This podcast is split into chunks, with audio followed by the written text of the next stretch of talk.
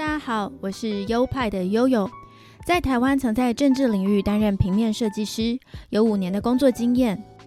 这个节目是我离开台湾的工作后，到加拿大温哥华生活跟继续学习平面设计的经验分享，欢迎收听。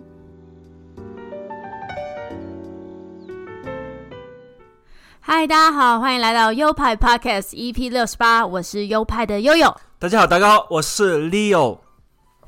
时间过得真的很快哦，我的暑假也就这样转眼间结束了，来到了第二学年，我成为了一个二年级生了，而且在加拿大已经足足待了一整年了，经历了四季耶。温哥华真的是一个四季非常分明的地方，而且啊，因为只有夏天大家才方便出外活动，冬天几乎就是冰雪连天了，所以可以感受到夏季时加拿大人的生命力。哎，真的这一年过得也是蛮快的。对于你来讲，那是因为是新的一个学年嘛，那又有了又有一整年的上学经验要给我们分享。那我们这一集呢，主要还是来问一下他作为第二年学生的感觉。好的，那事不宜迟，我们就进单元。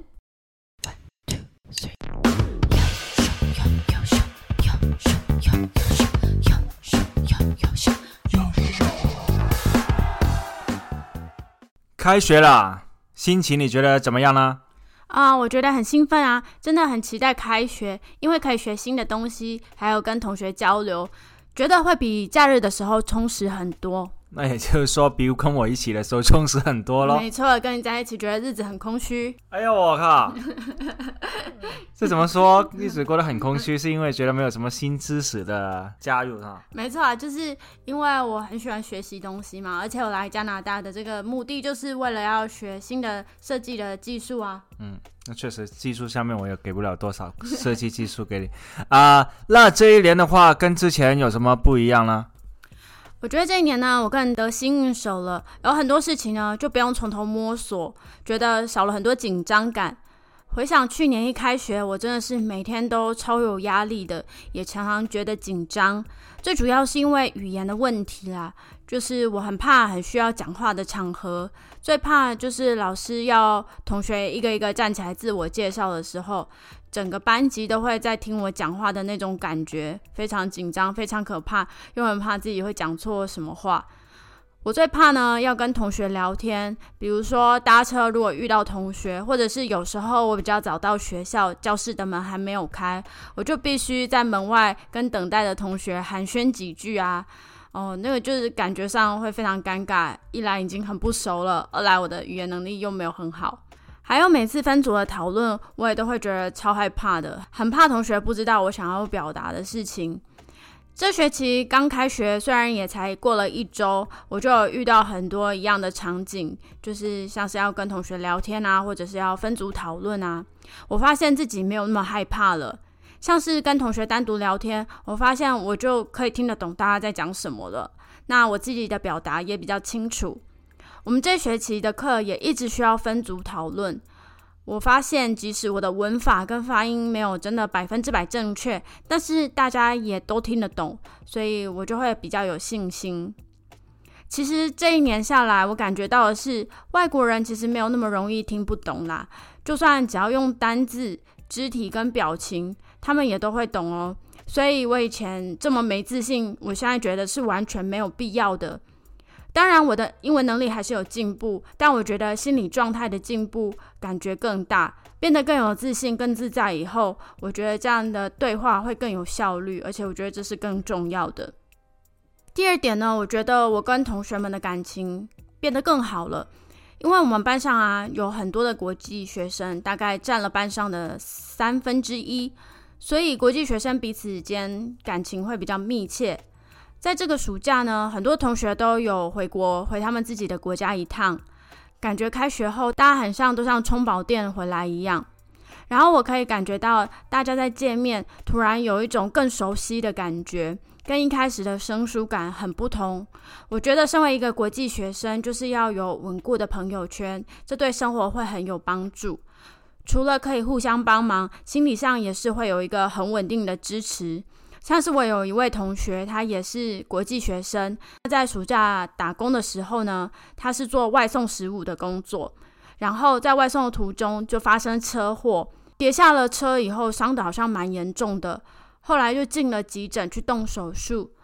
他进医院以后，就打电话给另外一个也是国际学生的同学，那个同学就在那里陪他陪了一整天。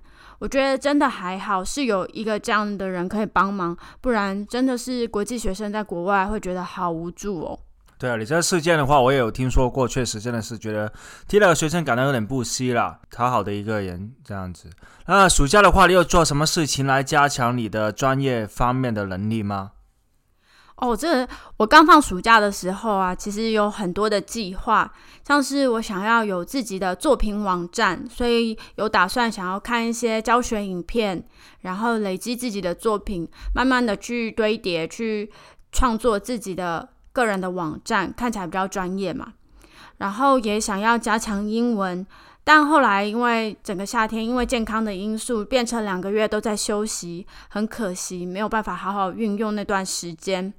但我还是有画一些图，就是当做是作品的累积吧。我都把它放在我的那个作品的 IG 里面。然后呢，我还有一直看电影，看的蛮过瘾的，也挖了一些就是剧情比较古怪的老片子来看啊。呃，我觉得这这段时间一直看电影，真的是我人生中蛮快乐的一段时光。看电影呢，我觉得对创作很有帮助，艺术能量也会得到很好的灌溉。我一直很鼓励设计师要多看电影跟多阅读，因为这可以让我们的视野变得更广阔，而且让我们的思想会更有创意。我想我这一辈子大概都不会停止看电影跟阅读吧。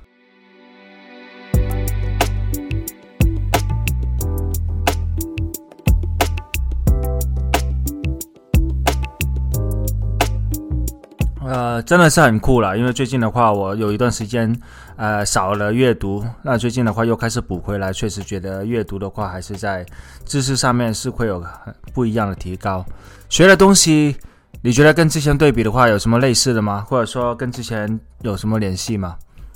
我觉得我们的课程其实都安排的蛮好的诶，虽然课程只有短短的两年，但是安排的课程很实用又很有逻辑性。我们这个月学的是 UI/UX 二跟数位影像二，这都是奠基在第一年的学习上面，第一年的课程上面。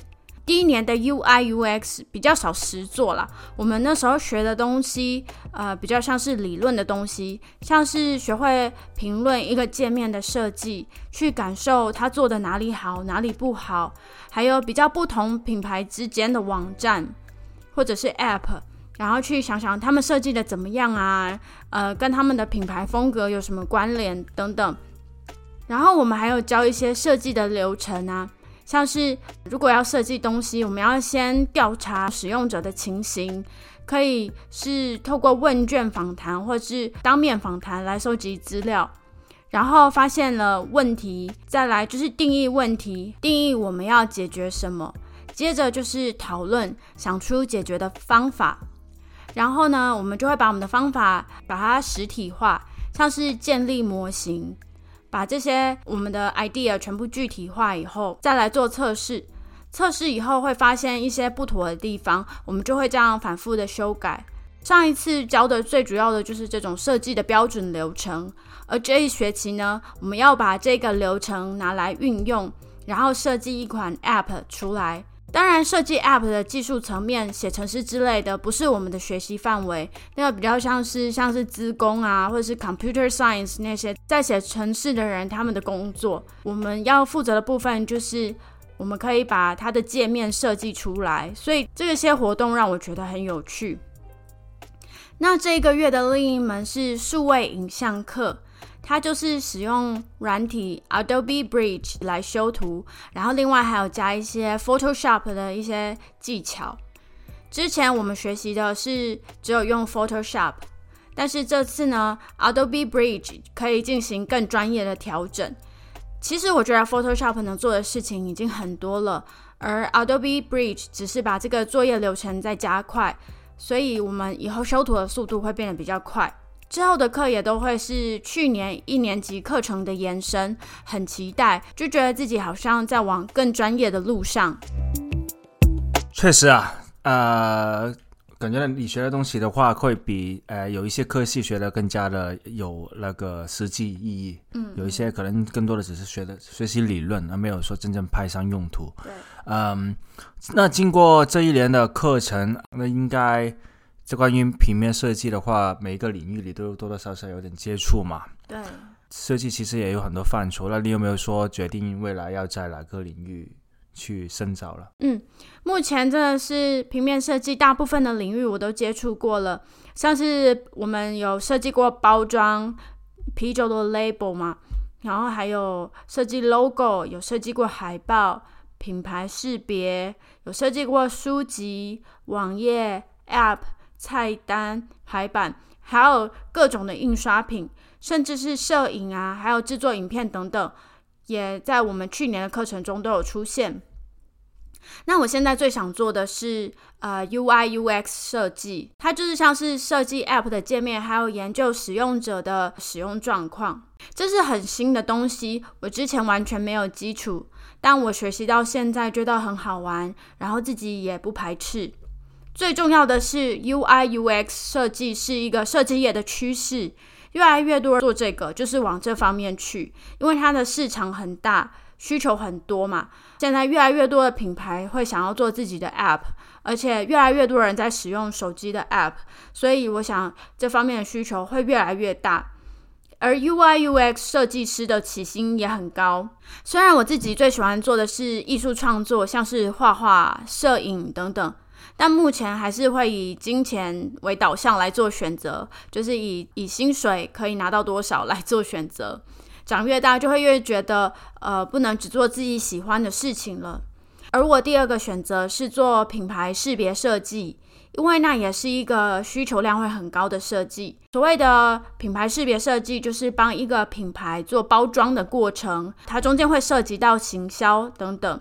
我很喜欢这种规划的工作，同时这也是一个规模会比较大的设计工作，因为它会牵扯到很多物件的设计，像是一个公司或是一个组织、一个品牌的 logo 啊、名片啊、品牌的周边商品啊，还有店面的室内装潢啊、网站啊，这些我们都要去规划，所以做起来会觉得很过瘾。但我还是担心这个竞争会很激烈啊！毕竟很多人都会想要成为平面设计师或者是 UI UX 设计师，所以我现在还是自己有默默在累积自己的作品。所以如果我不幸找不到工作，我可能还会有一点机会可以成为插画家，然后呃为自己争取接案的机会。呃，之后不管是找到什么工作，或是能够接案成功，我都可以在这里跟大家分享我自己的经验。期待将来的你是能找到你心仪的工作。我觉得天道求情，你的平时的对做事的认真程度，我觉得将来是会得到回报的。谢谢。阿里嘎多，ございます。 好的，那就是这大概就是我上课一个礼拜来的分享。希望第二年更有趣，更多活动能跟大家分享不同的经验、不同的事情。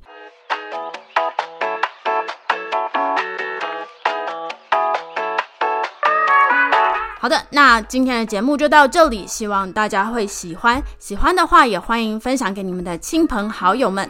另外，本节目有官方的 IG，IG 账号是优派底线 Studio，拼法是 Y O P I E 底线 S T U D I O。最重要、最重要的是，本节目有赞助的机制，赞助的连接就在每一集的节目说明里面。欢迎大家慷慨解囊，给我一点鼓励。那我们就下周再见喽，拜拜！谢谢大家的支持，拜拜，下周同一时间见。